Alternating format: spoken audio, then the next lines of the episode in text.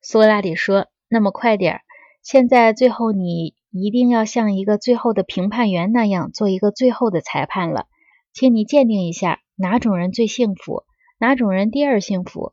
在同样的评定其余的几种人，依次鉴定所有的五种人：王者型、贪图名誉者型、寡头型、民主型、建筑型人物。”格老孔说：“这个鉴定是最容易做的。他们像舞台上的合唱队一样，我按他们进场的先后次序排列就是了。这既是幸福次序，也是美德的次序。”苏格拉底说：“那么，我们是雇一个传令官来宣布下述的评判呢，还是我自己来宣布？”阿里斯童之子格劳孔已经判定，最善者和最正义者是最幸福的人，他最有王者气质。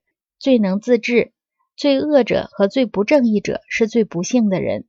他又最有暴君气质，不仅对自己实施暴政，而且对他的国家实施暴政。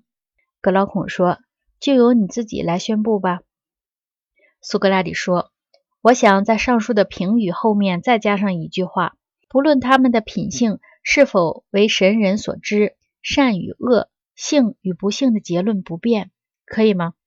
格劳孔说：“加上去吧。”